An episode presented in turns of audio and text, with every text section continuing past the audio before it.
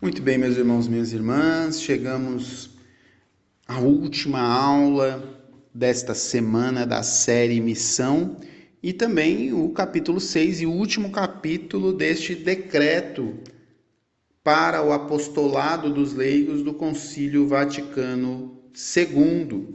E neste sexto e último capítulo, o decreto vai falar sobre a formação para o apostolado dos leigos tema tão importante e tão necessário.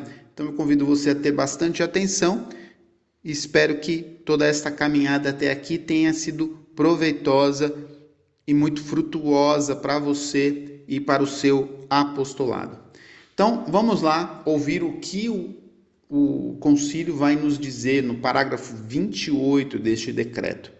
A necessidade da formação para o apostolado.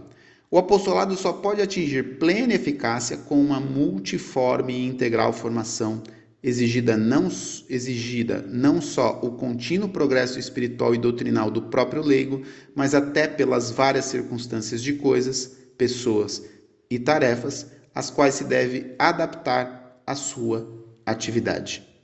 Esta formação em ordem ao apostolado deve apoiar-se naquelas, naqueles fundamentos que, em outros lugares, foram afirmados e declarados pelo concílio. Então, veja bem, a nossa vida cristã, ela exige um contínuo processo de formação.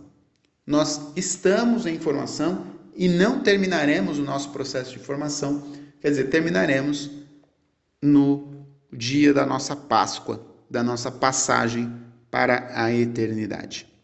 Até lá, estaremos ainda no processo de formação, num contínuo progresso espiritual e doutrinal. Se isso é uma realidade para a nossa vida cristã, nós devemos entender e compreender que mais ainda o será para o nosso apostolado, quando nós empenharemos também a nossa vida em dar a outras pessoas motivos pelo qual crerem, motivos pelo qual esperarem em Cristo. Diante das diversidades de circunstâncias, pessoas e tarefas, é primordial que nós também possamos, para ter plena eficácia no nosso apostolado, fazer um processo, um caminho, um itinerário, itinerário de formação.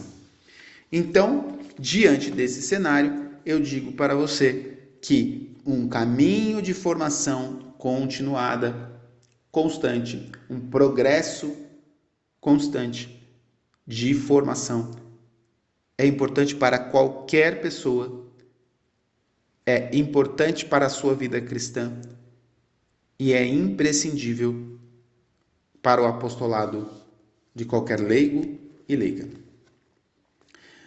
Vamos ver quais são os princípios para a formação dos leigos no apostolado. No parágrafo 29, vai dizer assim o concílio: visto que os leigos têm um modo próprio de participar na missão da igreja, a sua formação apostólica recebe uma nota especial da mesma índole secular e própria do laicado e da sua espiritualidade. A formação para o apostolado supõe uma formação humana integral, adaptada à capacidade e condições de cada um.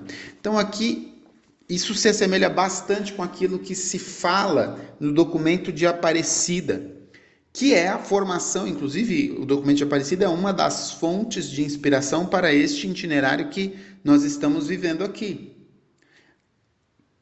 Fala sobre uma formação